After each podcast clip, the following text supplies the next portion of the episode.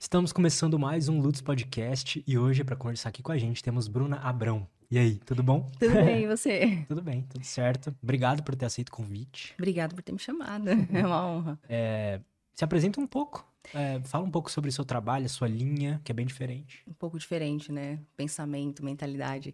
Eu sou Bruna Abrão, sou especialista em neuroemagrecimento e passei por isso, né? Não é só as técnicas e ferramentas do processo de emagrecimento definitivo. Ter passado 15 anos vivendo nesse efeito sanfona, então isso me trouxe uma bagagem de saber o que é estar do outro lado também. Sabe a dor, né? Sei a dor. E é, e é doído, de fato. Né? A gente está sempre buscando nessa fase, sempre buscando um milagre, um atalho para emagrecer. E isso machuca, porque a gente acha que é incapaz de realmente conseguir, entendeu? Mas não é.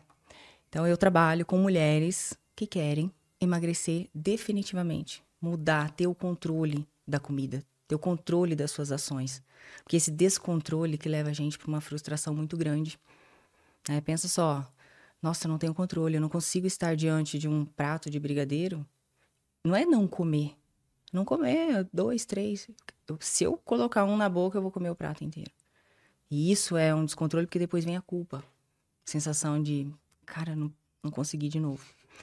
Entende? Sim. Pô, quero aprofundar muito nesse assunto para vamos entender legal essa, essa história toda. Mas antes da gente começar, tem um presente para você. Pra mim? Ah, Posso abrir aqui? pode, Aqui já? pode. a Insider, ela Como é... que é isso? Aqui, puxo essa É, fita? pode puxar, pode rasgar. Vou rasgar, não. É a nossa patrocinadora aqui do canal. A Insider, ela cria é, roupas, né, mais minimalistas, assim. Aham. E... Só que são roupas bem tecnológicas. Então, por exemplo, essa camiseta que tá aí, ela não amassa, ela não desbota. ela tem várias tecnologias que é, ajudam demais. Principalmente- para viajar. Não fica odor. Que gracinha. Adorei, obrigada. Adorei. Depois vou usar. Depois um testa, post. pode, e Aham. pode é, dar uma opinião sincera depois pra gente. O não amassa na mala é Exato, perfeito. Exato. Muito É, bom. Obrigada. Eu Obrigada falo pra mesmo. galera, e eu falava isso antes deles patrocinarem aqui, é a melhor camiseta que eu já usei na vida, muito prática. Depois pode dar uma opinião sincera também, você vai ver que realmente é, é muito boa. Obrigada. Pra quem quiser experimentar, galera, é, Insider, né? Eu falo, é, não só camiseta, mas as melhores roupas que eu já usei na vida. Foi a melhor blusa que eu já usei na vida, é a melhor cueca que eu já usei na vida. Então, pra quem quiser experimentar, o primeiro link da descrição, é, você entra aí no link e usa o cupom LUTS12, você ganha 12% de desconto em todo o site, em qualquer peça. E se você quiser, nunca experimentou, quiser experimentar, eu recomendo que você pegue uma dessas camisetas assim, até que t-shirt, que você vai ver que vale muito a pena, tá bom? É isto. Sem mais delongas, vamos lá. Bruna, me conta um pouco dessa história, então, toda, sabe? Desse momento que você esteve no efeito sanfona ali e tudo mais. Uhum. Foram 15 anos, como eu te falei, né? Mas eu nem sempre tive problema com peso. Por exemplo, na infância, eu não fui uma criança obesa nem nada. A questão é que eu até tomava biotônico fontura, acho que a maioria das crianças tomavam na minha época, né? E porque eu comia muito doce, muita bolacha, muita porcaria. E aí a minha avó achava que eu não comia, porque na hora do almoço eu não comia. E eu era magrela. Aí me dava coisa pra ver se eu se abria o meu apetite. Beleza, então eu nunca fui uma criança, porque existe muito isso, né? A pessoa já vem desde a infância, talvez ela nem consiga se imaginar magra, porque nunca, nunca esteve magra. E aí, com 15 anos, a minha mãe faleceu. Hoje eu sei disso, mas na época eu não sabia. Ela tinha 37, eu tinha 15. E depois daquilo eu percebi que eu comecei a buscar na comida um conforto. Eu não sabia, est- estudando isso hoje eu sei. E, e aí eu comecei a engordar. Como eu nunca tive limite com a comida na infância, eu nunca precisei falar não para um doce, sabe? Um adulto olhar e falar assim: não, agora você não vai comer, não é a hora. Era livre acesso. Então, comia. De repente eu me vi engordando, era magra, nunca precisei fazer dieta. E aí quando eu fui fazer, falei: não, não consigo. Não consigo falar não para um doce, não tem como. O doce faz parte da minha vida todo santo dia. Aí fui buscar remédios emagrecedores. Quando isso, mais ou menos? Eu tinha 15 anos. 15 Logo anos já? depois que minha mãe morreu, já comecei, já comecei a ver, porque assim, as pessoas não têm noção de tempo. Você ficar um mês comendo fast food porcaria, dá pra, dá pra ganhar uns 10 quilinhos, com certeza. Não, sem dúvida. Né? Né? Até Total. mais, dependendo. Total. E você ficar um mês ali certinho, você não vai perder 15 quilos, não vai. Mas você consegue já ver mudança no seu corpo. Entende? Mas a gente não tem essa noção. Ah, é só um mês, só um mês não funciona, um mês não dá certo. E de um mês em um mês a pessoa passa anos ali. Então eu fui buscar remédios emagrecedores. Naquela época o acesso era mais fácil. Chegava na, na farmácia, é, eu lembro que tinha vários nomes. E aí pedia pelo nome comercial, comprava, tranquilo. Caramba. É. Uma criança, praticamente. É, uma criança, praticamente. Eu era assim, só tinha tamanho, não é que eu sou alta. E, com 15 anos eu já tinha essa altura, mas eu era bem bobona. Mas eu não queria ganhar peso, não sabia como controlar aquilo. E aí, ótimo, né? Porque o remédio, o que, que ele fez? Além dele controlar a minha fome, ele controlou as emoções. Porque daí ele inibe. Você fica assim, né? Anestesiada da vida, né? Drogada. Caramba. Acredito. Então, assim, eu, eu não precisei lidar muito com luto, porque aquilo lá também. Então, ele tirou a oportunidade de eu amadurecer emocionalmente. Entende? Anos depois eu fui entrar em luto, mas isso é outra história. Porque eu não tive essa oportunidade na época que tinha que acontecer. Eu sempre falo: passou por uma coisa, um trauma, alguma coisa. Vive aquilo. Sinta aquilo. Se dê oportunidade para depois você se reerguer e viver a sua vida normal. Entende? E aí, inibindo as emoções, a gente não consegue lidar com elas. Então, parava de tomar remédio, engordava de novo. Não, não deu certo. Porque assim, tomei o remédio e emagreci. Ai, legal, agora vou parar. Em um mês já tinha engordado tudo de novo. Aí vinha o desespero. Não. Aí cria aquela crença. O que, que funciona para emagrecer na minha vida? Remédio.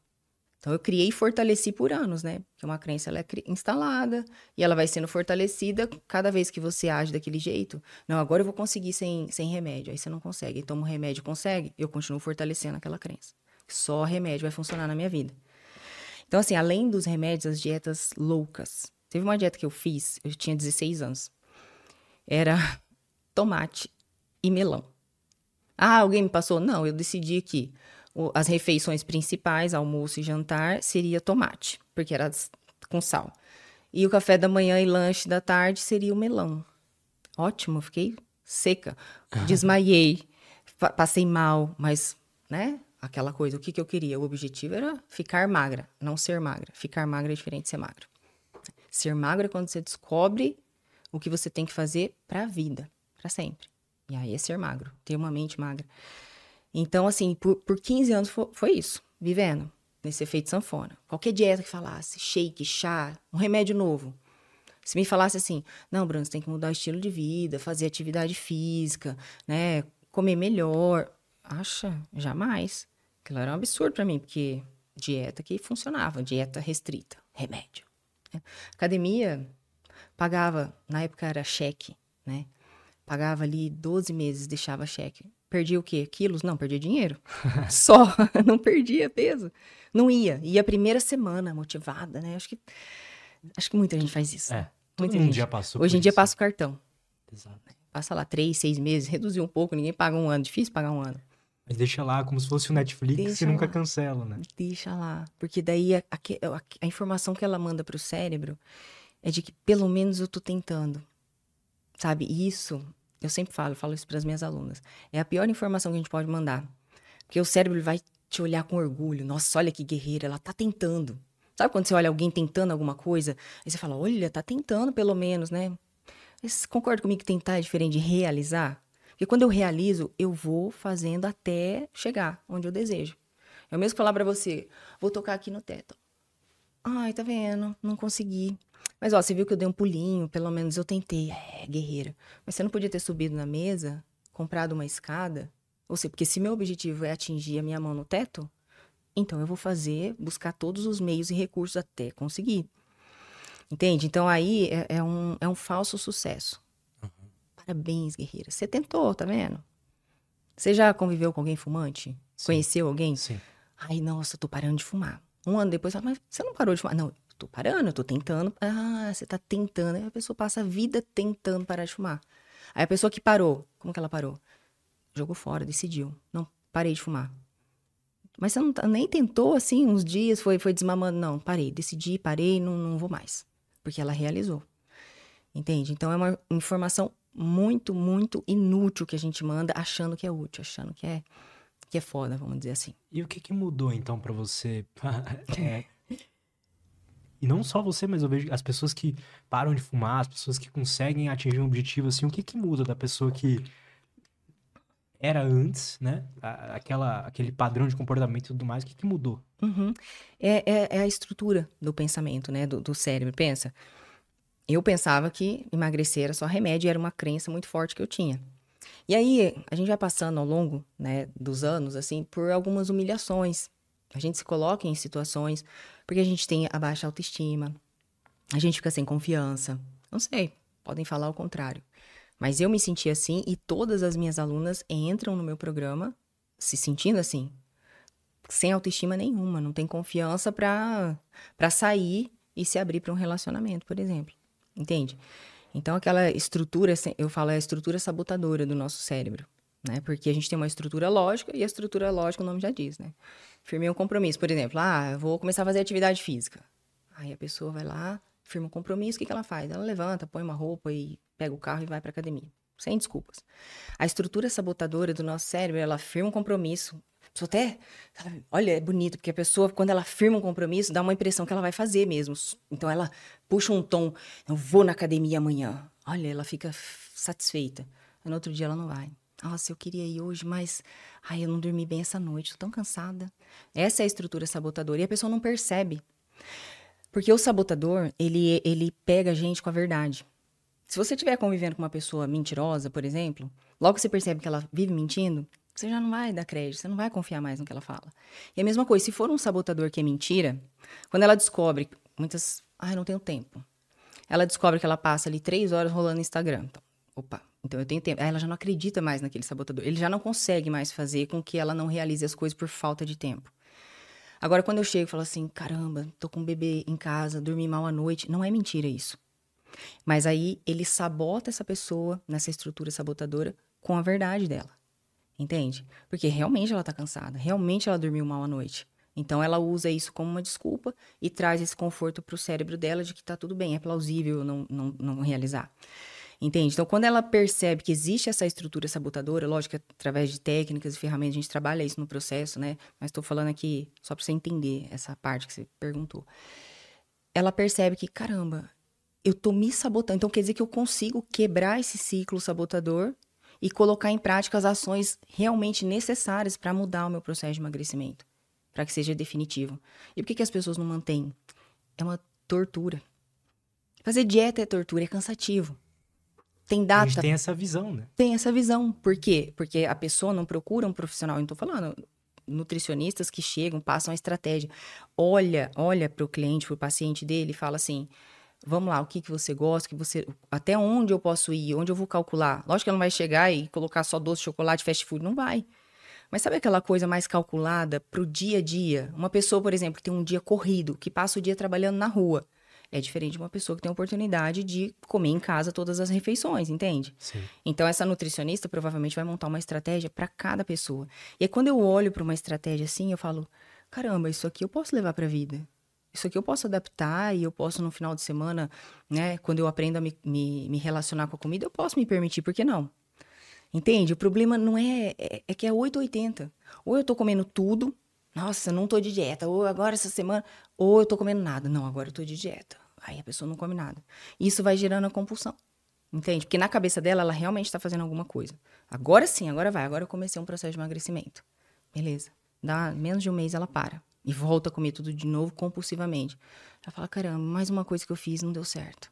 Aí agora aquele hit lá que minha amiga secou. Mas ela não vê o que a amiga fez, né? Ao longo dos dias. Só vê o hit. Vai lá fazer o hit, continua comendo tudo normal, tendo as mesmas ações. Não vai. Entende? Então, assim, até chegar nesse momento do basta, pensa, por 15 anos vivendo isso, Teve uma situação que eu passei, eu conto para minhas alunas, falo, nossa, Bruna, eu acho que já, já vivi isso, mas a pessoa não teve coragem de falar, mas eu já vi no olhar. Tinha um rapaz, porque no efeito sanfona tem época que você fica magro, eu tinha meu guarda-roupa que ia do 36 até o 46, porque eu não sabia como que eu ia estar. Tá. Ao longo, ah, que número que você veste? Ai, depende, depende de como eu vou estar tá comendo. Entendeu? Eu não sabia. Então eu tinha que ter aquilo, uma arara, praticamente era uma loja, tinha toda, toda a numeração, porque eu não sabia como ia estar tá em cada mês, cada semana. E aí, numa da, da, época que eu tava mais magra, e esse menino ficava em cima de mim, mas eu, eu não queria nada com ele, entendeu? Ele era um colega, assim, e sempre, não, não quero. Alguns anos depois, eu fiz faculdade de Direito, já na minha vida. Já fui advogada, mas isso tem muitos anos. Eu encontrei ele no, no estágio, ele também tava fazendo direito. A gente tirando cópia do processo, ele virou para mim e falou: Nossa, você era tão linda, já foi um, um baque. Você era tão linda. Eu não pegaria você desse tamanho nem que me pagasse. Nossa, acho que, que foi a vingança. acho que foi a vingança dele, sabe? Tipo, ah, o tanto que eu me humilhei, corri atrás, agora. E foi assim, eu pensei, não posso expressar minha emoção, né? Foi um soco no estômago. Fiquei arrasada. Não porque eu quisesse alguma coisa com ele, mas porque ele não precisava ter falado aquilo para mim. Nossa, maldade. Entende? A, a autoestima tava é lá coisa... embaixo, minha autoestima, entende? E, tipo assim, eu sabia que tava ruim o negócio, mas não sabia que tava tanto. A gente perde um pouco, assim, a, a noção de, de tamanho, porque você começa a se acostumar com o que você vê. Aí eu falei, é, aí, nem eu desse tamanho pegaria você, imagina. Ainda acho que eu me saí um pouquinho bem, mas assim, aquilo, aquilo mexeu comigo. Foi um negócio que eu falei, caramba, que, que situação que a, eu me senti assim culpada por ele falar aquilo, entende? Mas Sim. a culpa é dele. Hoje eu vejo que o cara que não tem noção. Mas tipo, nossa, se eu não tivesse assim, não teria passado por essa humilhação. E aí que eu fiz, fui comer, né? Não fui tomar uma atitude, falar não, isso não vai mais acontecer, isso tem que mudar. Na época eu fui comer, porque era onde eu buscava aliviar as minhas emoções. Isso é muito interessante, né? Porque o ser humano ele sofre, ele sente dores, ele tem que lidar com emoções é, desconfortáveis, em, entre aspas, negativas e tudo mais. E todo mundo busca uma fuga, né? Todo uhum. mundo busca um, um, um, carinho, um abraço, né? E, em várias coisas, né? Uhum.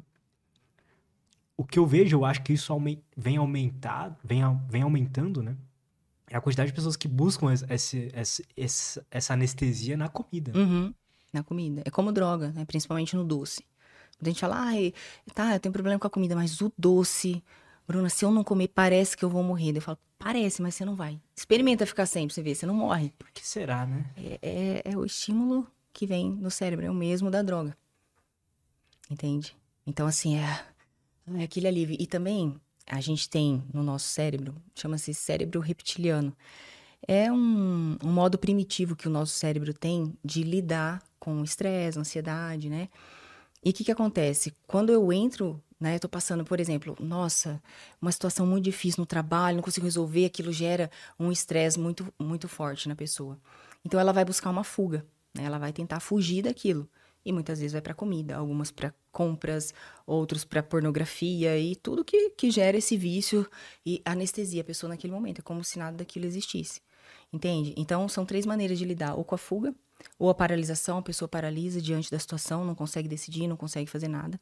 Ou o ataque, né? Pensa assim, uma presa, né? No, no, no reino animal. A presa, ela, ou ela vai fugir, ou ela vai contra-atacar, ou ela vai paralisar. Entende? Então isso é bem primitivo mesmo. Só que, obviamente, a gente não sabe. Ah, estou no meu cérebro primitivo. A pessoa não vai saber disso. Mas quando ela percebe que existe essa possibilidade dela estar agindo ali de uma forma totalmente primitiva, instintiva, dela tá fugindo para a comida, ela começa a trazer consciência. E se perceber agindo daquele jeito, ela consegue mudar as suas ações. E, me corrija se eu estiver errado, mas eu imagino que entender que existe realmente essa, esse lado do nosso cérebro que é muito antigo, né? E, entender essa questão, entender que esse, esse, esse lado é o que faz você ser impulsivo, ajuda demais, porque você para de se culpar, Exato. sabe? Porque essa parte do cérebro não é necessariamente você. Uhum. É uma resposta biológica é um modo. a um estímulo. Né? Uhum. Né? É um modo. Eu entro lá, modo fuga. Entrei no modo fuga para lidar com esse estresse aqui, que foi tremendo, ou um problema muito sério no relacionamento, por exemplo. Aí a pessoa vai fugir para comida. E naquele momento ela consegue ter aquele alívio. Né? A comida tem esse poder, mas é tão momentâneo, tão momentâneo que o desprazer não é tão momentâneo assim. Ela sente o desprazer logo depois, mas ela sente o desprazer quando ela vai comprar uma roupa. Ela sente o desprazer quando ela vai sair para uma festa e não consegue encontrar. Gente, eu, eu estudava de manhã, né, na época da faculdade. Eu toda noite era duas horas para conseguir escolher uma roupa para no outro dia cedo eu não perder a aula, porque se eu fosse escolher a roupa antes de ir para faculdade, eu acordava duas horas antes ou eu perdia a aula.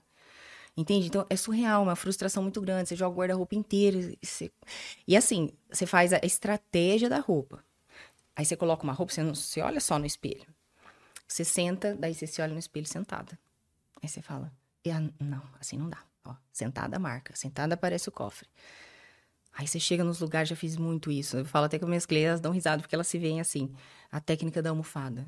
Chegava no lugar, ficava mirando. Hum, aquele sofá tem uma almofada. Sentava, vup, me cobria com a almofada. Ou eu usava bolsas enormes. Como eu sou alta, comporta. Usava bolsona. para quê? Sentava e me cobria. Olha aonde a gente chega para poder se esconder. Eu falo que essas mulheres se escondem do mundo, se escondem para um relacionamento, se escondem atrás de roupas largas.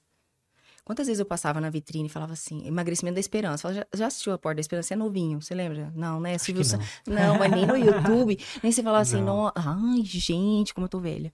Não. tá, os mais velhos vão entender. Porta da Esperança, Silvio Santos. Silvio Santos, você sabe quem é, né? Claro. então tá ótimo, já, já, já tá melhor. Era a Porta da Esperança. A pessoa mandava um pedido e aí ela era sorteada e ia lá na Porta da Esperança. E ficava ali, vamos abrir a Porta da Esperança. Aí abria, às vezes não tinha nada, assim. Hum, a pessoa saía tão chateada. E às vezes ele enganava, falava, ah, não, não, tá vindo, pode. E às vezes só não tinha mesmo. E às vezes tinha. Nossa, que bad. Que dó, né? Porque é. a pessoa. Tinha gente que ia lá pedir o quarto. Ai, meu sonho é ter um quarto bonito. E aí a pessoa ganhava o quarto mobiliado, chorava, deitava na cama. Era muito legal. E, e aí eu falo, é um emagrecimento da esperança. Eu não estou fazendo nada para que isso aconteça. Né? Não escrevi a carta para o Silvio Santos e quero que a porta seja aberta para mim. Então, assim, eu não estou realizando o que precisa ser feito. Mas quando eu vou subir na balança, eu me frustro. Ah, mas por quê? O que, que você está fazendo para você acreditar que você ia subir na balança e ela ia baixar? Você entende o nível de, de, de consciência que a gente acaba atingindo ou não atingindo, né? A gente acaba não tendo essa consciência. E, é, a gente para, na verdade, de até se pesar, né? Porque a gente fica para. com medo. A gente para, para. de, de é, se olhar no espelho. Exato. E, é, e, eu tenho uma história boa com isso. Uma época, é, minha, uma tia minha me deu uma calça de doação, número 46. Eu olhei e pensei, nossa, que tia doida, né? Sem noção. Falei, essa calça não vai servir. Guardei lá e ficou. E aí eu fui engordando, engordando. Quando eu parei de tomar os remédios, já, a gente já fecha a questão dos remédios. É, eu vivi 15 anos no efeito sanfona e 10 dele foi tomando remédio. 10 uhum. anos da minha vida. Aí o acesso ficou difícil, porque você tinha que se consultar, você tinha que ter receita, e já, já não era mais igual. Graças a Deus. Mas assim, na época foi um, um choque para mim. Em três meses eu engordei 20 quilos. É muito, muito peso em três meses. E aí, então, eu parei de me pesar. Como você falou, parei de me olhar no espelho. Engordei mais, só que daí eu não, não, não sei quanto mais, porque eu não queria saber. E aí eu não conseguia mais usar calça jeans. E eu falei, não, me recuso a comprar calça jeans, não sei que numeração. Eu falei, vou pegar aquela da minha tia. E se ficar larga, eu mando apertar. Ó, se ficar larga. Eu coloquei a calça, ela serviu. E aquilo foi um choque na minha vida. Um choque. E quantas mulheres, eu até postei essa história no meu Instagram e, e elas vieram, Bruna, exatamente isso que aconteceu comigo. Eu parei de me pesar, parei de me olhar no espelho, sabia que estava ruim, mas não sabia que estava tanto. Então, quantas vezes a gente não quer enxergar a realidade, porque a realidade dói, machuca e me faz ter fuga, né? Como o emagrecimento da esperança. Então, quantas vezes eu passava na frente de uma vitrine, por exemplo, falava, ah, vou entrar para provar, vai que, vai que serve. Entrava, era muito mais frustração, antes não tivesse entrado. Então, eu nunca, nessa época, eu nunca pude, nunca pude escolher uma roupa. Eu saía da loja escolhida. Aí eu queria essa, essa, essa. Ah, é, colega, mas não dá. Então vai ser aquela. Aí, hum, é o que serve, é o que tem? Não tem? Não, não tem. E a vendedora acho que ainda quer humilhar a gente. Não tem, querida, só essa é a maior que eu tenho. E olha com aquele ar de tipo, né, essa, maior que eu tenho não serviu, né? Já fazia aquele olhar de, não, não, serviu, ficou bom, mas é que vou pensar. Aí saía de lá ia pra onde? Ia comer. Porque eu pensava assim, gente, 90 quilos se eu deixar. Chegou a pesar 90 Cheguei quilos. a pesar 90 quilos. Com 90 quilos, se eu deixar de comer esse bombom aqui, não vai fazer diferença nenhuma. E se eu comer também não vai? Se eu pesar 92 ou pesar 88, qual que é a diferença? Então eu pensava assim. Só que eu não tinha essa consciência de que de dois em dois ou de um em um quilo, eu chegaria no peso que eu queria, que era 60. Ou podia chegar a 100 quilos. Entende? Então a gente não tem essa noção. A gente pensa lá no todo. E aquela meta gigante fica muito, muito impossível na minha cabeça olhar 30 quilos. Não, não tem como. O que, que, é, que, que é mais fácil? Comer ou fazer atividade física, aprender a lidar com as emoções, olhar o que está fazendo você jantar três vezes das 6 às 11 da noite. E não é jantinha, assim, ah, um pouquinho. Sabe, mexidão, você chega do trabalho, joga arroz, feijão, fazia isso. Mexia. Aí uma panelona, comia seis horas. Aí comia uns chocolatinho. Dava umas oito, ai, acho que vou jantar de novo. Mas passando mal. Sim. Antes de dormir, 11 horas, de novo. Passando mal. E fora a angústia de saber que tinha comida no armário. E, e como assim tem comida no armário? Não podia ter comida no armário. Entende? Por que isso acontece? É algo comum que eu vejo nas pessoas que têm problema com comida, que é. E bom, eu também já tive. Eu, na verdade, eu acho que eu tenho, na real, sabe? Você vigia? Em que sentido? Assim, eu, eu tenho, mas eu vigio. Ó, Não, exato. uhum. Eu, eu, eu- é como um- um- uma, uma pessoa viciada em cigarro, por exemplo. O vício nunca vai embora. É uma, uma impressão no cérebro, sabe? Ele tá, tá impresso aquilo ali. Uhum. Então, é, não sei se a comida é a mesma coisa, mas di- digamos que seja, né? A- a- aquele padrão de comportamento existe, né? Uhum. Eu, eu vejo que essa a- é algo muito comum, eu já fiz isso também, que é tipo assim, cara, você come, primeiramente que você come até você, tipo, tá muito, muito, muito cheio. Você não é satisfeito, é tá mal. Mal. Só que ainda, primeiro, cabe ainda vários pedaços de bolo, Uhum. ou cabe ainda mais um prato. né? Cabe. Porque é, é o buraco do peito que você está tentando preencher. E esse não, você pode comer o tanto que você quiser, esse não vai preencher. Eu preciso descobrir o que está gerando esse vazio no peito, não na barriga. Meu estômago não caberia tudo, fala- fisiologicamente falando, coube. Mas coube porque foi. Tanto que. Opa, deixa eu dar uma pausa agora, que agora tá, tá voltando. Duas horinhas depois, ah, agora eu tô com fome. Não, não tem como, você tá com fome. Um amigo meu nutricionista, ele falava que, tipo, ele comia, ele teve problema também com Aham. comida. Ele comia, comia, comia e, e da mesma forma ficava muito cheio, só que pra comer mais ele deitava, porque ele sabia que o é, dilatava e ele comia Uhum. deitado. Olha o Tá na cabeça ou não chega. tá? Exato. Porque na barriga não tá. A pessoa que precisa deitar pra caber mais. Eu vi que eu tava num nível ruim também quando eu passei a comer deitado, mas não com essa consciência de que cabia mais. Preguiça. Sabe? Já tava Aham. se entregando pra vida. Entende? Então, assim, são comportamentos que a gente começa a perceber que tá se deixando. Me deixei de lado, totalmente. Por que a gente se deixa de lado? Pensa, a autoestima tá lá embaixo. Eu sempre falo assim: a gente cuida de quem? De quem a gente ama. Eu cuido do meu- da, da minha filha, do meu marido. Mas se eu não me amo, eu serei a última pessoa. Quantas mulheres não se, não se anulam porque tem sucesso no trabalho, aí tem sucesso, né? Uma ótima esposa, cuida da família, se desdobra pra fazer tudo isso ao mesmo tempo. Aí quando é pra ela, não tem prioridade. Ai, vou marcar pra fazer uma unha. Ai, não vou não. Não vou porque eu tenho que arrumar tal coisa da minha filha, eu tenho que isso, tenho que aquilo. Ai, vou marcar, agendar um nutricionista pra, né, fazer uma avaliação. Uh-uh. Não vai. Porque ela, naquele momento, não que ela ah, não se ama, né? Obviamente, ela ama a vida dela, estar viva, né? Mas não se ama mais, não ama mais o que vê, entende? E aí, às vezes, imaginar, fala assim, imagina agora você, no peso que você deseja. Imagina você usando aquela saia, aquele short, você na praia. Ah, não consigo. Consigo imaginar, Bruna. Porque ela- na cabeça dela não, não tem como. Porque ela enxerga aqueles 30 quilos. Nossa, pra perder 30, não tem como. Muito. Então, assim, quando ela começa a mudar a mentalidade, ela vai se programando. E vai percebendo que cada quilo importa. Que é uma vitória. Quando eu saio, tô lá no 880. Né? Quantas mulheres se anulam e falam assim, não, quando eu estiver magra, aí condiciona a, fe- a felicidade dela, quando eu estiver magra, aí eu vou realizar, aí eu vou, vou casar, aí... E aí? Porque isso realmente não deve estar ligado, entendeu? Não deve estar. Eu, eu preciso ir vivendo, e paralelamente, ir identificando que, que, buraco que é esse, emocional, que nu- nunca tem fim, entende? Então, quando ela descobre que é um buraco emocional, a atenção fica outra. É que, na verdade, ela não sabe por quê. Bruna, não sei por quê. Eu como principalmente à noite.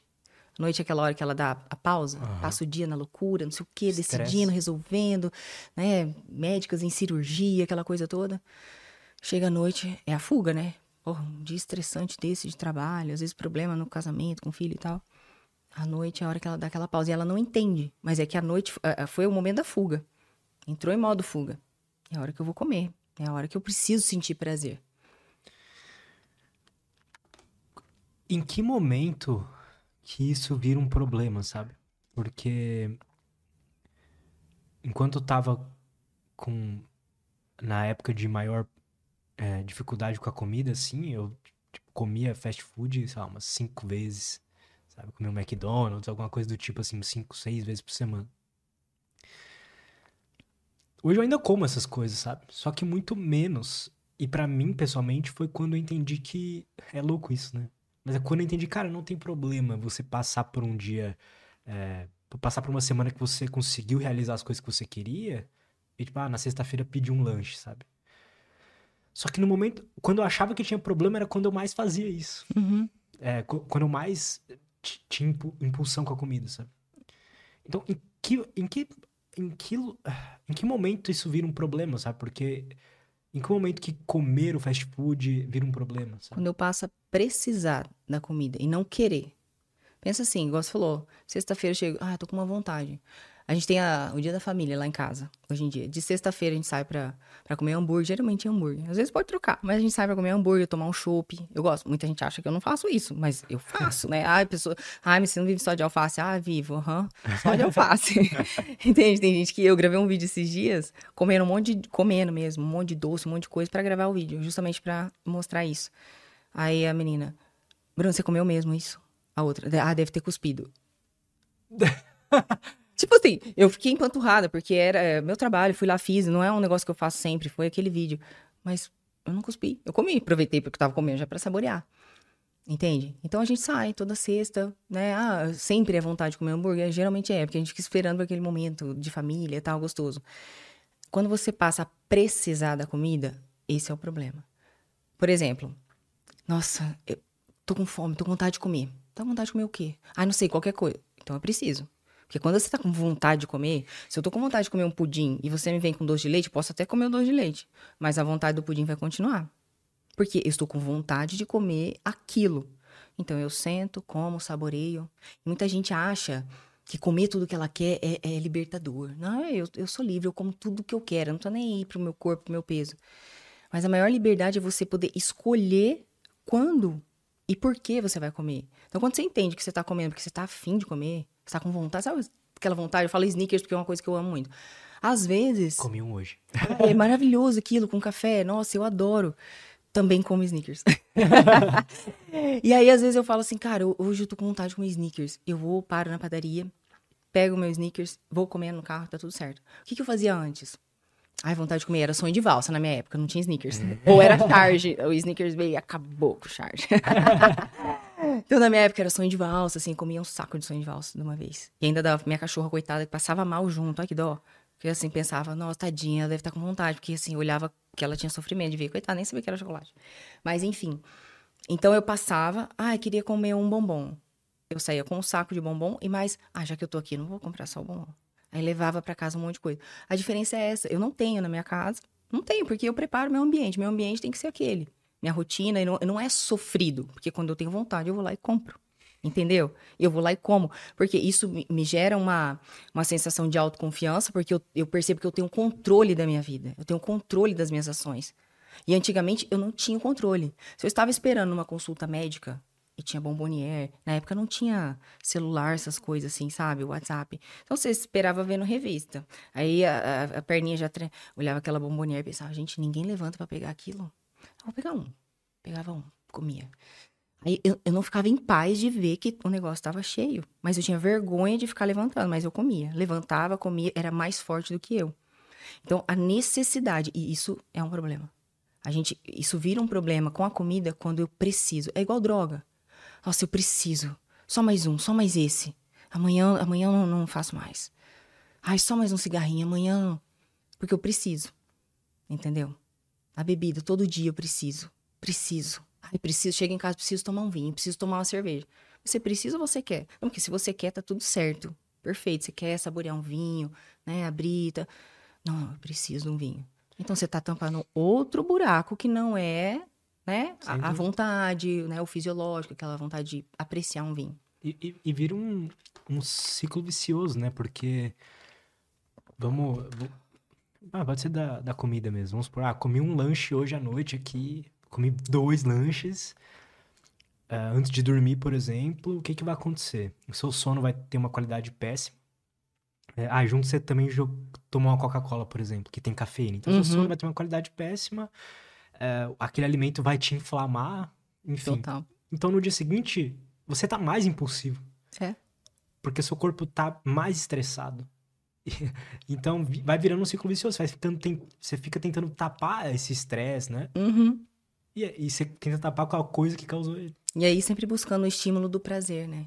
Que aquilo dá prazer, por mais que seja momentâneo. A pessoa quer ter prazer o tempo todo. O tempo todo. Só que a gente esquece que a gente é adulto. E adulto não tem prazer o tempo todo. Adulto é fumo, é boleto, é trabalho, é, entendeu? É vida real acontecendo. Mas aí lá na infância, a gente. Criança não quer ter responsabilidade. Que criança que vai ter? Ai, não, pode deixar que eu lavo a louça, pode deixar que eu guardo. Pode... Se não é a mãe mandar guardar o chinelo, não vai. Entendeu? O, o quanto da, dessas pessoas são assim por conta de alguma, coisa, de alguma coisa que aconteceu na infância ou na adolescência, você diria? Pode acontecer, ela não sabe, mas igual o que aconteceu comigo, quando eu perdi minha mãe. Eu fui descobrir isso depois que eu já tinha aprendido a me relacionar com a comida, tranquilo. Então, através dos estudos. Entende? Então, estudando sobre a mentalidade, caramba. Então, não foi à toa, porque eu nunca entendi. Meu Deus, por que, que eu como tanto assim? E aquilo foi um gatilho, não é? Ah, era só por causa disso. Então, muita coisa que foi acontecendo ao longo da minha vida. E eu fui buscando sempre a comida. Então, acabei acostumando. Tinha um problema, ah, num relacionamento, namoradinho. Comida. Entendeu? Problema, tirar nota ruim na escola. Comida. Então, aquilo foi sendo algo natural. Entendeu? Fui, foi virando um padrão de comportamento na minha vida. Que então, quando é um padrão de comportamento, é igual escovar o dente, é um padrão. Você vai lá, acorda, escova. Você nem consegue identificar por que, que eu tô escovando o dente. Aí você lembra, cara, se eu não escovar o dente, eu vou ficar com mau hálito, vai poder ser meus dentes. Aí você começa a entender.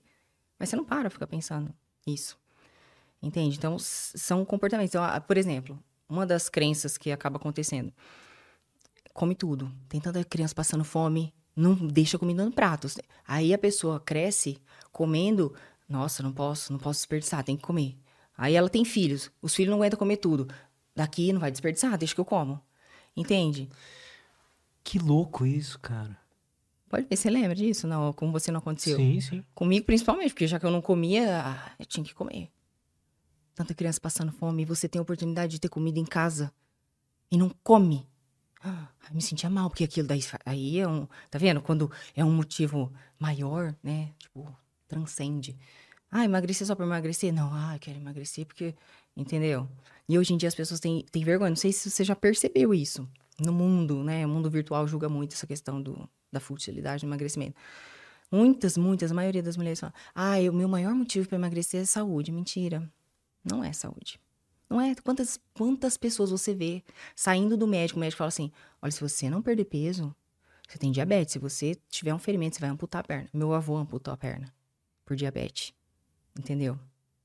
E aí, depois que amputou, tomou uma, uma decisão, mas tarde demais, mas podia ser pior. Não faz a pessoa. E o médico avisava: não faz, aquilo não faz. Ah, a saúde. É...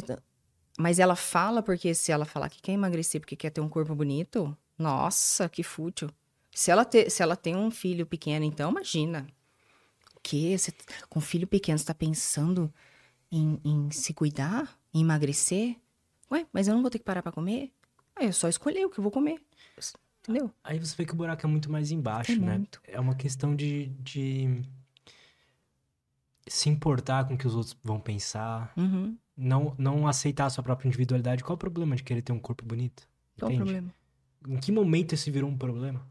Exatamente. Quando todo mundo tem que se aceitar do jeito que é e tá tudo bem. É igual eu falo, cara, você se aceitar de verdade, sabe aquela pessoa que se aceita e não tem problema com isso? Ótimo. Mas você fingir que se aceita para socialmente. E essas as pessoas que fingem que se aceitam, o que que acontece? Elas tiram sarro delas mesmas. Entende? Que é pra poder. Eu falo isso porque, ah, eu tô gordinha mesmo, ah, como se eu não ligasse. Entendeu? Porque eu, eu antecipava o sarro. Porque se alguém tirasse sarro de mim, acho que aquilo ficava mais leve. Sim. Entendeu? Então, é igual quem sofre bullying, né? É um mecanismo de defesa é, pra. Um mecanismo. Você mesmo começa a se zoar pra. Exatamente. Ah, tipo, ah, orelha de abano. Daí a pessoa já chega falando apelidos novos, tipo assim, olha, eu nem ligo, pode falar. E no fundo, putz, aquilo lá quebra a criança por dentro, né? Ou, enfim, se for adulto. Então, é. Essa questão é uma questão muito séria. A pessoa fingir um motivo. Quantas mensagens eu recebo assim? Bruna, eu me odeio, eu odeio olhar no, no espelho, não sei o quê. Daí entra, eu entro no perfil da pessoa, tá lá. Eu me amo, eu me aceito, eu sou mais eu. Daí eu sempre respondo, mas você tem que escolher o que você, que você quer. Você se ama ou você se odeia? Não tô, não tô entendendo. Porque assim, socialmente você se ama. Mas lá dentro, você no seu quarto, sozinha ali, olhando seu travesseiro, no seu espelho, é isso que vai importar. É esse motivo que vai fazer você dar um passo para frente.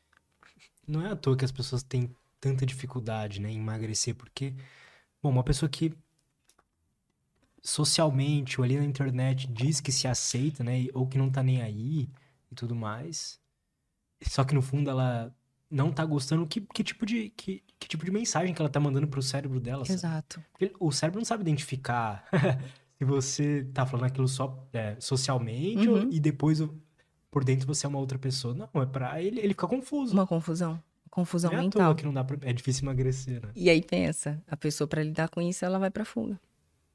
Entendeu? Porque ela não se aceita, mas ela tem que fingir que se aceita para aquilo ficar menos pesado na vida dela. Entendeu? Se fosse pra você dar um, um passo a passo prático, assim, onde que a pessoa deve ir, onde que a pessoa deve, para que lugar que ela deve olhar, sabe? Como que você chegaria e falaria pra uma pessoa assim, ó, faça isso? Olhar pra dentro, primeira coisa. Fazer um mapeamento das emoções, dos gatilhos. Entende? Por quê? Muita gente chega, ah, como eu te falei, ai, a noite é a hora. Mas por que é a hora? Entende que a pessoa ela não para pra pensar por que, que a noite é a hora que eu mais como? Ela só chega e come. Aí ela pensa depois, ai, por que, que eu fiz isso? Ai, que triste. Ela se lamenta, na verdade, ela não pensa.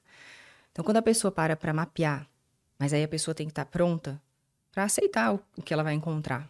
Porque muitas vezes a gente já foge justamente porque a gente nem quer enxergar o que tá acontecendo. Então pensa, eu com 15 anos não tinha maturidade nenhuma. Se eu fosse enxergar a dor que era ter perdido uma mãe, então não era muito mais fácil fugir daquilo, fingir que não tinha luto, usar a comida e também viver na casa dos amigos, porque daí eu também já não ficava mais em casa, morava com, os meus avós. Então voltar para casa para mim era muito triste. Era doloroso. Só que assim, para minha avó, para meu avô, eu fingia tudo certo, porque eu pensava, eles perderam uma filha. Eu perdi uma mãe, que é o ciclo natural. Foi cedo, mas é o ciclo natural da vida, é pra ser. Eu pensava, eles estão sofrendo muito mais. Se eles verem eu sofrer, eu vou ferrar a vida deles. Então, pra eles. Então, era essa coisa. Fingir que por fora tava bem. Então, no fim, a gente acaba estabelecendo esse tipo de padrão comportamental. E você se acostuma com aquilo. Mas você esconde a dor. Entende? Ela vira um buraco. Uma hora, alguma coisa vai ter que amortecer aquilo. Então, eu falaria pra pessoa mapear. Olhar. Vou comer. Nossa, eu vou comer agora. Acabei de jantar, mas eu tô comendo de novo. Então, pera. Deixa eu sentar aqui e me perguntar por que, que eu tô fazendo isso. Como foi o meu dia? Quais problemas eu tenho que tá, que tá gerando isso? Ela começa a olhar, caramba, é meu casamento? Ah, meu casamento vai mal, e eu tô mal por isso. A gente já nem se reconhece mais, existe isso. Entendeu? E aí, pessoa- pessoas que têm filho adolescente, começa a dar trabalho, adolescente é adolescente, né? Ou bem complicado. Eu não cheguei ainda, mas eu fui adolescente. Adolescente é um negócio a ser estudado, né? Pelo amor de Deus. A gente é, fica na adolescência, acho que é muito, Muito hormônio, diferente. muita coisa. Um, os pensa aí, a gente sabe tudo, e os pais Exato. são idiotas, né? É, é isso que, que o adolescente acha. Aí, graças a Deus, passa, depois a pessoa amadurece e aí vê que errou e volta com os pais, tudo ótimo, a maioria. Então pensa, a mãe passando por aquilo, não sabe como lidar, levou o filho já em vários psicólogos. Qual é a fuga dela? Mas ela não come pensando, ai, nossa, meu filho. Ela come pensando que ela tá sentindo uma angústia tão grande, uma sensação de estrangulamento. É, o nível de ansiedade muito alto dá essa sensação de estrangulamento. A vista é, é fisiológica, a pessoa acha que tá até infartando. Sim. Quem tem crise de acha que tá infartando. E ela não sabe. Então, se ela começa a mapear, vai doer. Mas ela precisa entender quais são os gatilhos, o que está levando ela a comer de forma compulsiva, para ela olhar para aquilo e começar a buscar resolver a raiz do problema. Que a raiz do problema é emocional. Pensa na- no iceberg. Lá na ponta, superfície, a pessoa está buscando o quê? dietas, sempre os atalhos. Mas quando ela fala assim, não, chega, isso tudo que eu tô fazendo já não dá mais, eu, preciso entender o que tá acontecendo. E aí ela vai nas, aí ela vai resolver a raiz do problema, porque ela se aprofunda. É muito mais profundo. É emocional, entende? É emocional. Porque todo pensamento vai gerar um sentimento que vai gerar um comportamento. Só que, que isso é tão rápido que a gente só pensa no comportamento. Por que eu me comporto assim? Por que eu me comporto assim? Ai, não entendo, não entendo. Então volta, volta só alguns segundos. Que pensamento veio? Que gerou essa emoção que fez com que você fosse comer? Entende? Aí a pessoa começa a perceber que é rápido, mas existe um pensamento. Nem que remeta ao passado, nem que remeta ao futuro, a ansiedade de nada dar certo, de você olhar lá para frente, falar, meu Deus, se não funcionar, se... pronto, gerou ansiedade. Se a fuga dela é a comida, ela vai comer. Se a fuga é bebida, ela vai beber e assim por diante. É, é muito louco porque a gente passa a vida achando que o que que vai te ajudar a emagrecer uma dieta ou é você ter é, é, consistência na, no treino, na academia. E realmente, né? Você tem que manter uma alimentação saudável, minimamente. Você uhum. tem que uhum. treinar, minimamente, aí, umas três vezes por semana para poder ter uma atividade metabólica interessante. Mas para você conseguir isso, primeiro vem uma coisa antes, né? É, que é o psicológico. Vem uma coisa antes. Eu falo que isso é o veículo. A dieta é o veículo, a atividade física é o veículo. Entende? São os meios que vão te levar para o fim. Perfeito. Eu preciso disso. Não... Porque senão a pessoa, ah, é só minha mente, então eu continuo comendo. Não, não muda nada. Você precisa dos meios, né? Ai, Bruna, eu quero subir de cargo, nananã, mas fica lá, rolando no Instagram, tarde inteira, e dá, quase seis horas começa a trabalhar. Ué, mas você tá usando os veículos, os meios para você né, ter chance de, de competir pela vaga? Ah, não. Então, então começa a usar. Aí você vai ver resultado. Você não vê nessa empresa, vai vir em outra. Entendeu? Então é a mesma coisa para tudo na vida. Quando a gente quer um resultado, não tem atalho. Não tem atalho. O quanto da pressa você acha que atrapalha as pessoas? Total. A ânsia pelo resultado rápido é uma das coisas, né? São, são vários, vários. Por isso que eu falo, começar a mapear. Entendeu? Mapear o que tá levando. Quando a pessoa começa uma dieta, ela já pensa: quanto tempo vai para emagrecer? E elas querem a certeza, tá? Que é a garantia. Por exemplo, entra no, no meu programa. Bruna, é certo que eu vou emagrecer? Certeza que eu vou emagrecer? Quantos quilos você acha que eu emagreço em, em, em 20 dias? Quantos. calma. Vamos lá. É certo que você vai emagrecer. Eu te garanto que você vai emagrecer se você executar exatamente a proposta do programa. Preciso que você internalize. Você já filtra.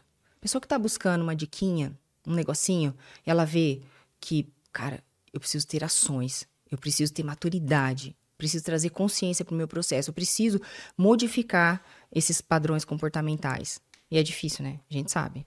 É difícil você ter ações que te tiram ali da zona de conforto, que de conforto só tem o um nome, né? Que é totalmente desconfortável quando a pessoa se olha no espelho, qual é o conforto nisso, né? Não, é, e é difícil toma, e leva tempo, né? Leva tempo. O que eu vejo que as, as pessoas não. A gente não entende durante muito tempo é que para haver uma mudança comportamental, são vias do seu cérebro que precisam se adaptar. E essas vias, elas precisam de, de tempo e ação, sabe? Uma vez você vai lá, você consegue não comer o hambúrguer, aí beleza, ficou mais fácil agora. Exato. Depois de novo você não consegue, vai ficando mais fácil, vai ficando mais fácil, isso demanda tempo, demanda plasticidade cerebral. É, é. a pessoa acha, ah, eu falei não hoje, e aí tem a, a dúvida, né, que gera ansiedade. Ah, mas será que isso vai durar? Falei não hoje amanhã. E amanhã, se eu estiver na frente do hambúrguer, será que eu consigo de novo? Então, a pessoa, ela, ela se coloca em posição, entende? Ela Sim. se invalida. Ela se invalida porque ela já não tem crédito. Então, por exemplo, eu vivi 15 anos tentando emagrecer rápido. Me custou 15 anos tentar emagrecer rápido. Entende? Então, onde que isso é rápido? Onde os atalhos passaram a ser rápidos? 15 anos. Mulheres que faz 10, 20. Mulheres que faz 30 anos que tentam emagrecer. Entende? Por quê? As vias mais rápidas. E não é por mal. É porque ela realmente acredita que é aquilo, é aquela crença, que cada ano que passa eu vou fortalecendo. Entende? Muitas clientes a, a acabam. A crença também passou pela plasticidade cerebral. Exato. Então ela vai ficando mais forte. E para quebrar uma crença não é só ter um pensamento positivo. Exato. Sabe? Ai, nossa, eu penso que emagrecer é muito difícil. Ai, vou pensar que é fácil. Aí você vai se frustrar, porque você vai ver que não é. Entendeu? Aí não, eu vou pensar que, que, que eu posso tornar esse processo menos moroso, menos pesado, né? Porque daí eu passo a, a focar nas ações. O que, que, que uma pessoa faz quando ela vai iniciar um processo de emagrecimento? Ela já foca no problema, ela já desistiu. Antes de começar, ela desistiu. Porque ela pensa, ai, nossa, vou ter que começar a dieta de novo, fazer exercício, vou naquela academia, ai, nem gosto de fazer exercício. Ó, já ficou uma tortura antes dela mesmo ter as ações. Você acha que ela vai levar por muito tempo essas ações? Agora, quando eu entendo que aquilo é difícil, talvez estar do jeito que ela está é muito mais difícil, mas ela não consegue perceber. Aí, quando ela faz um mapeamento, né, esse mapeamento que eu te falei, que ela percebe os gatilhos e começa a trazer consciência pro processo, começa a enxergar de outra forma que ela nunca enxergou antes, a cara, é muito mais difícil eu estar na situação que eu tô. É muito Sim. mais difícil quando alguém me convida para sair, eu tenho que arrumar N desculpas, porque eu, eu sei que eu não vou me sentir bem no ambiente. A pessoa acha que ela chega e tá todo mundo falando dela. E no fim não tá, né? A pessoa às vezes nem percebeu que ela chegou. Aí a pessoa também se dá muita importância, né? Nesse caso. E eu fazia isso, eu me dava muita importância. Ai, nossa, eu vou chegar, todo mundo vai falar de mim, todo mundo vai me olhar. Por quê? Todo mundo vai falar de você? Quem é você? Eles todo também estão pensando que é, você vai fazer isso deles. É, e tipo, quem é você para você chegar no lugar, todo mundo Entende? Se você for ver, é um pouco de ego também é, que tá envolvido. Sim. Né? Porque chegava, as pessoas nem me viam, no fim das contas. Se via também, disfarçava, nem sei.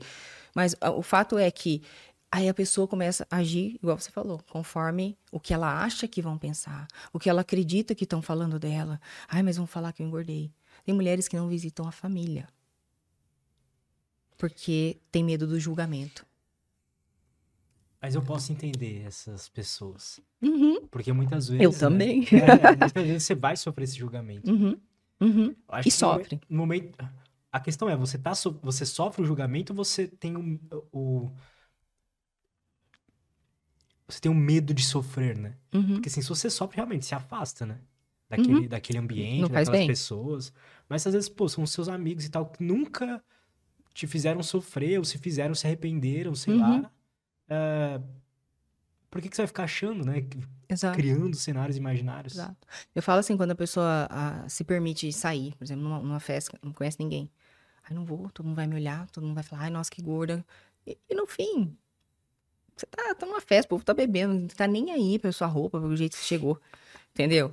Mas aí, na família, existe. É. Né? Principalmente se faz muito tempo, perde o crédito, né? Eu lembro que eu não tinha crédito. Falava, não, agora eu tô de dieta, agora eu vou emagrecer. Hum. Ai, que ódio que eu tinha desses olhares, sabe? Aham. Uhum. Vamos ver até quando. Essa era a impressão que eu tinha que eles estavam falando. E aí eu já pensava, é verdade, vamos ver até quando. Aí eu já não confiava mais em mim. Não tinha crédito. Isso é difícil, né? Porque de um lado, por um lado, tudo bem que é uma maldade a pessoa fazer, mas por um lado elas estão certas, né? No fim, a pessoa acha que tá motivando. É. Exato. Eu, eu sempre falo para meus clientes, não tenha raiva, nem, é assim, rancor das pessoas que fizeram isso. Fora o cara idiota lá que falou para mim, porque daí aquilo, não, aquilo podia aquilo ter é passado maldade, né? batido, né? Mas eu vi que foi uma vingancinha. Mas tá tudo bem, ele conquistou a vingancinha dele. E hoje eu vou falar para você que ele não tá num, num belo momento físico dele. Então tá tudo bem. Mas assim, não fica, porque realmente elas acham que é motivador, essas pessoas. Sim. Não vou falar pra ela, vou falar, nossa, mas você deu uma engordadinha, hein? Tá na hora de, né, emagrecer, porque olha. E aquilo acaba com a pessoa. Mas quem tá falando não tá falando por mal. Às vezes a pessoa também não tem muita noção mesmo, sabe? Tem Sim. gente que é meio sem, sem bom senso, normal. Sim. Mas a maioria não. Principalmente mãe, pai, irmãos. Ai, eu vou falar, vou falar porque daí vai se motivar. O marido. Gente, quantas vezes entrou em contato comigo marido? Viu? É como que eu faço para dar de presente para minha esposa? Eu falo, não faz. Não faz.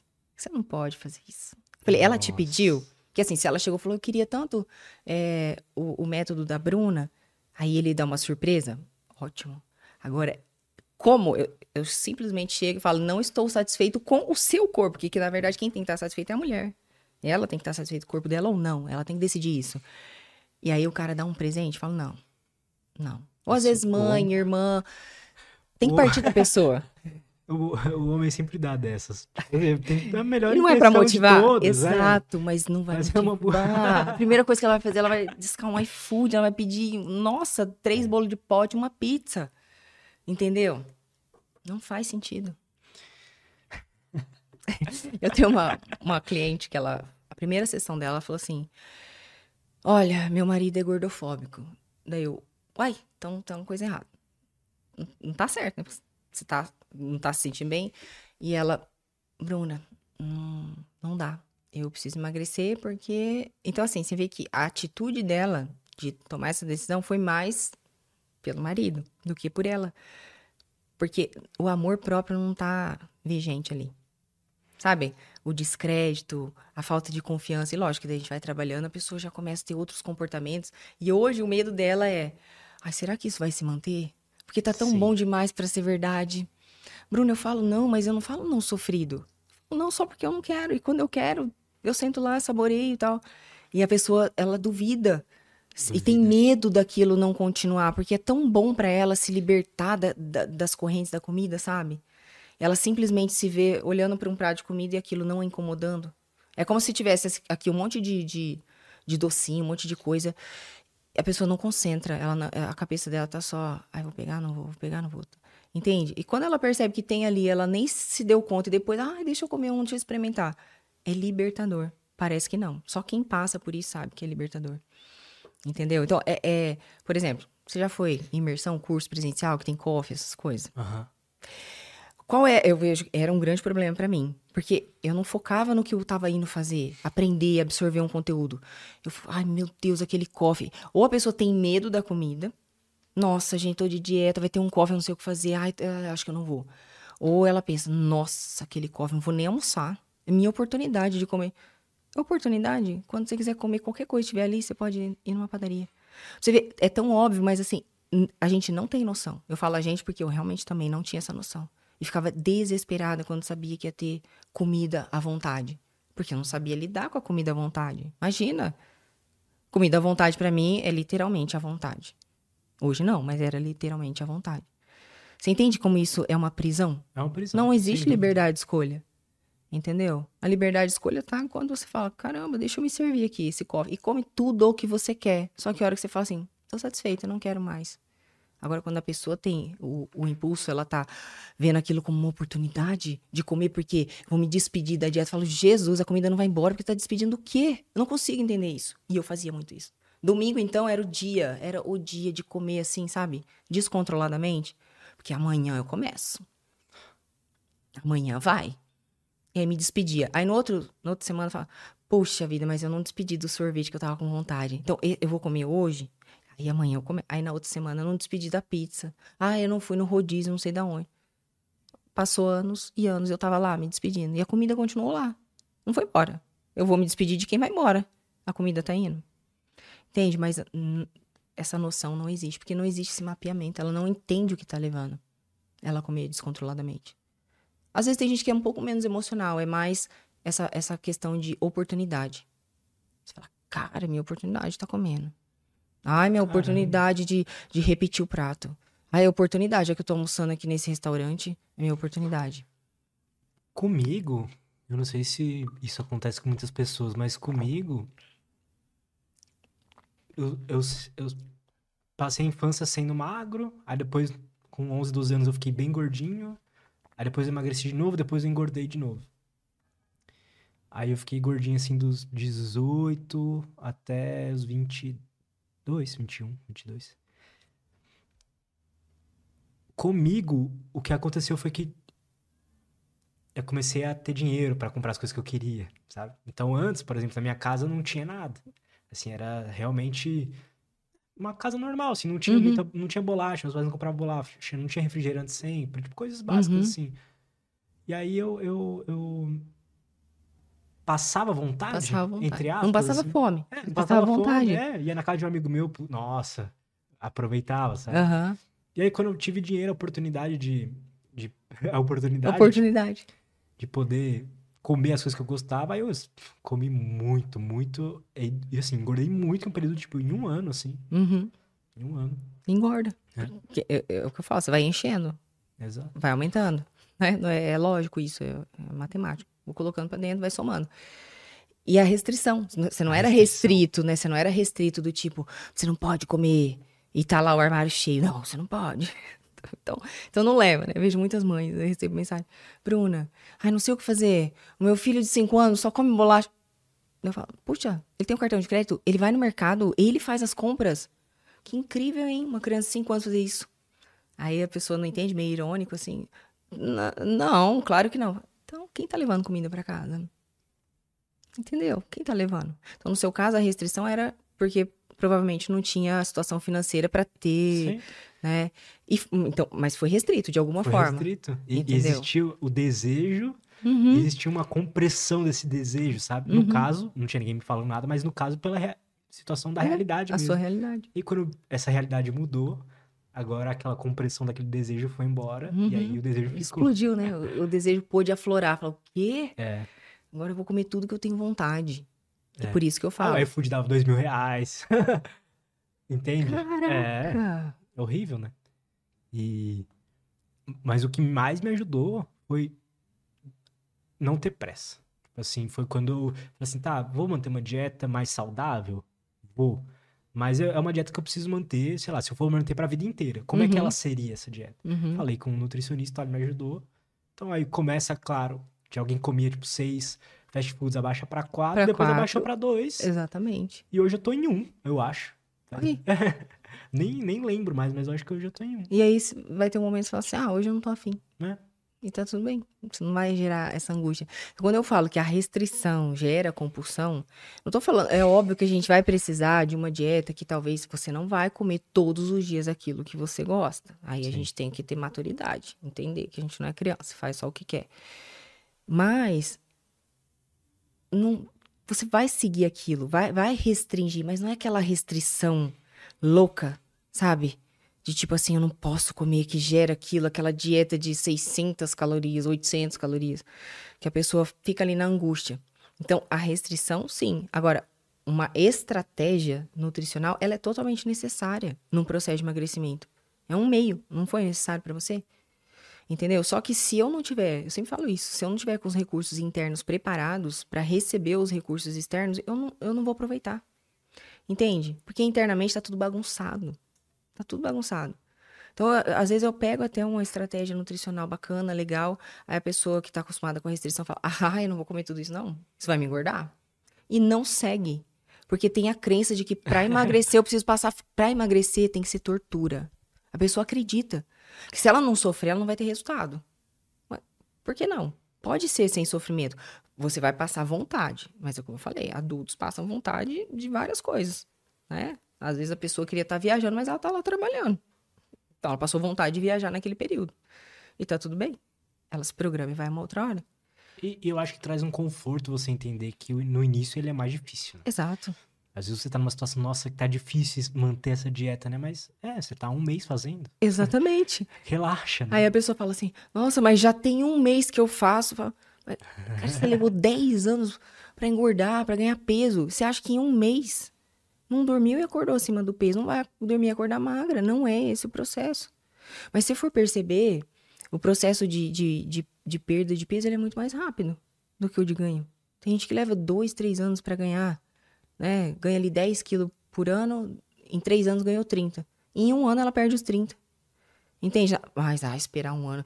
Esperar 3 anos para engordar foi legal, né? Mas esperar um ano para emagrecer, a pessoa não consegue.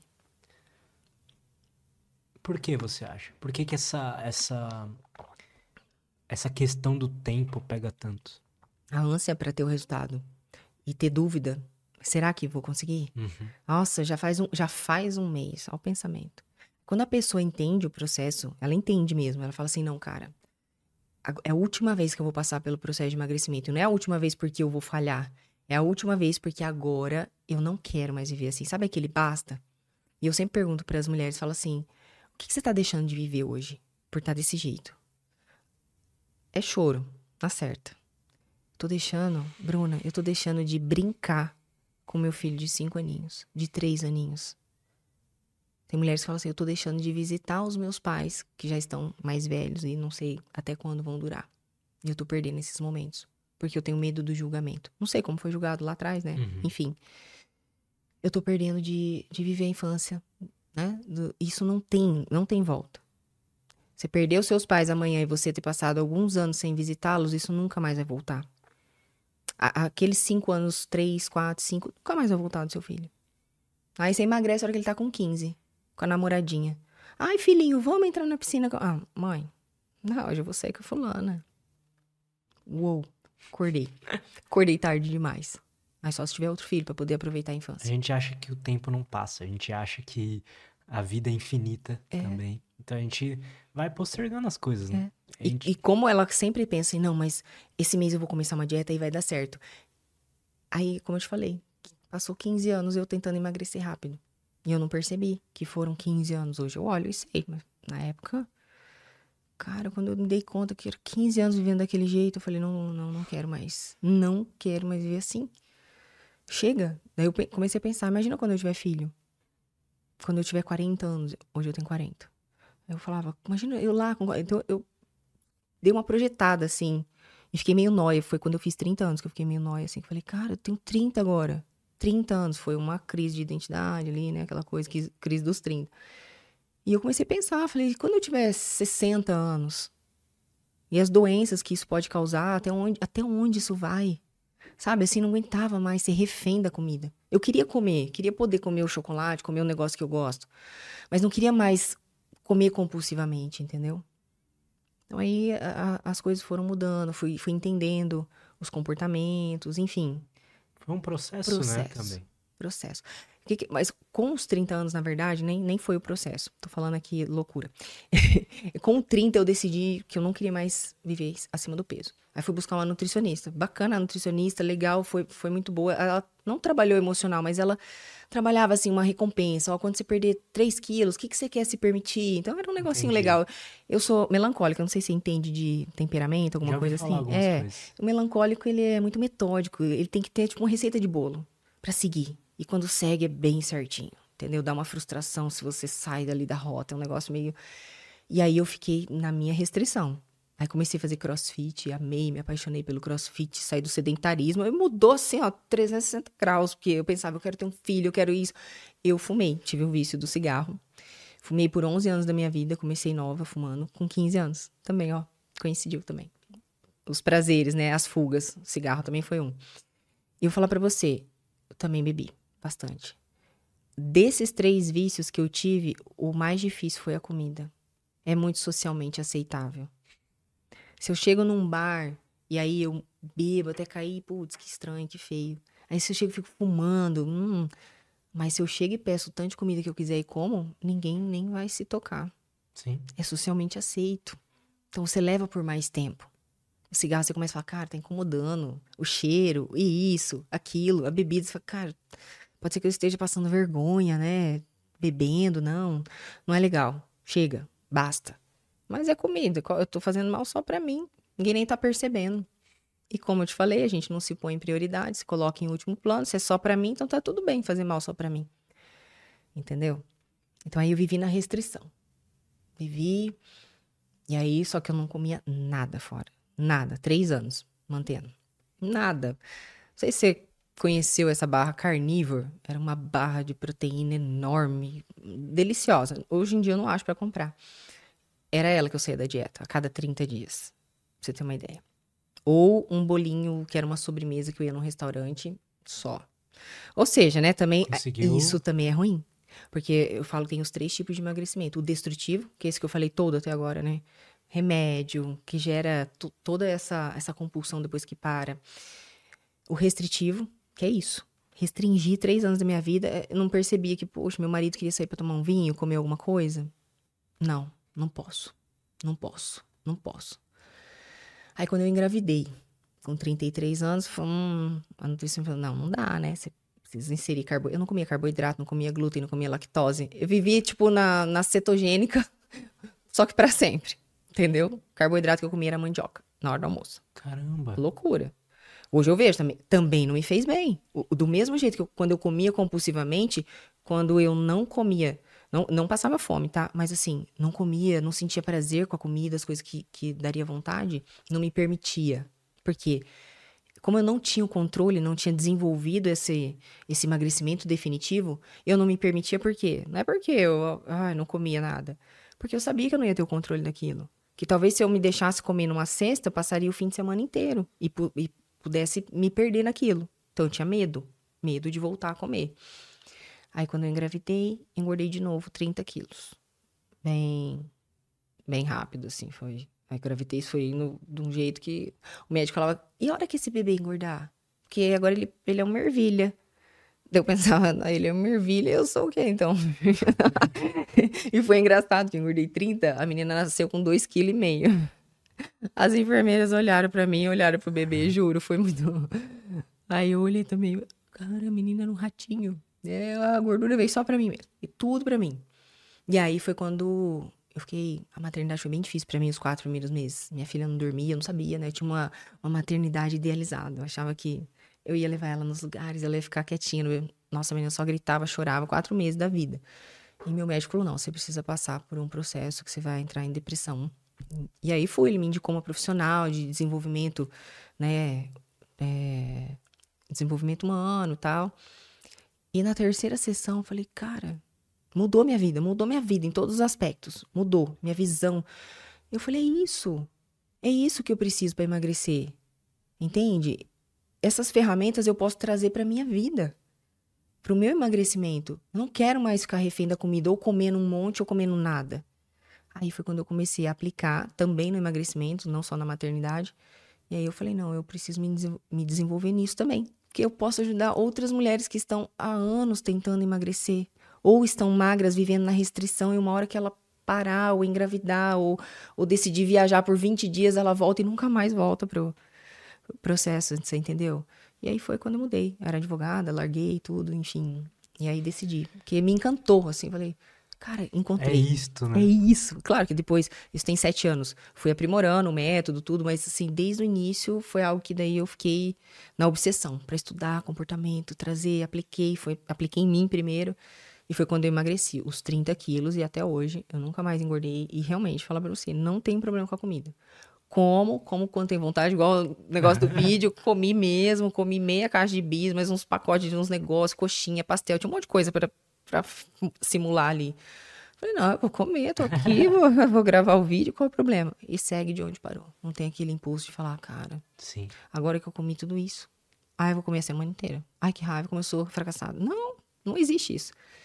Entendeu? Bruna, se você pudesse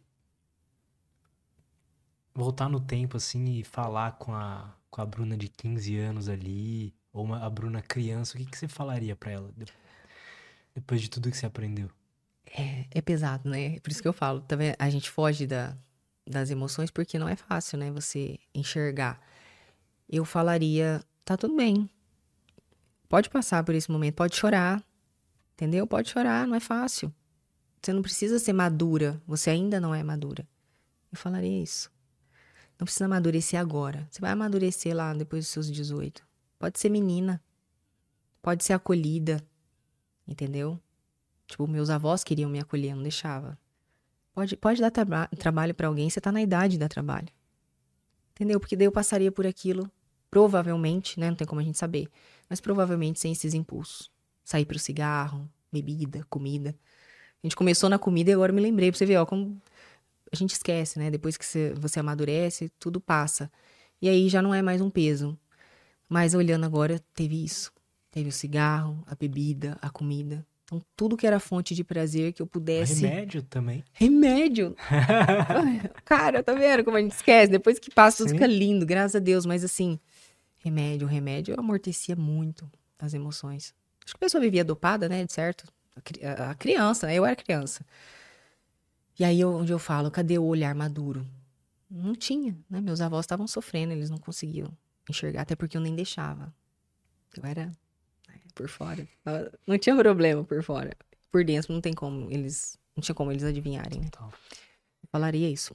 Viva isso. Que viva massa. o luto, viva a dor. Porque vai passar. Tudo passa. Mas eu preciso viver aquilo para eu amadurecer emocionalmente. Entende? Então, quando eu fico inibindo aquilo, eu não me deixo, eu não amadureço. Falaria isso. Ótimo.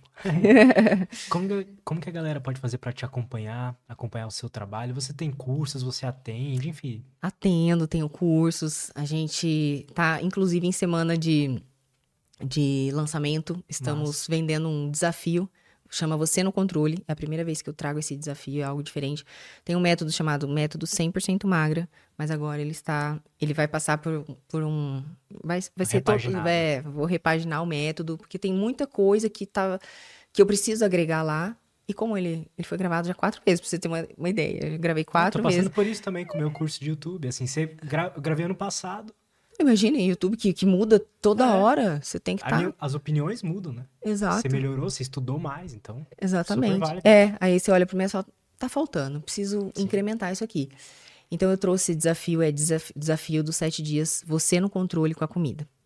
Então é um desafio de sete dias que eu vou acompanhá-las ali em tempo real, vai começar dia 6 de agosto, dia Nossa. 6 a dia 12 de agosto, para que elas percebam porque é real, é fato. Em uma semana. Não, não é o emagrecimento definitivo em uma semana. Mas é o passo mais importante para a pessoa ver que ela consegue mapear essas emoções que a gente conversou aqui, identificar esses gatilhos e a gente trabalhar ao longo daquela semana para ela conseguir falar não sem tortura. Porque conseguir falar não, ela já até conseguiu. E por mais de sete dias. Só que ela volta tudo de novo.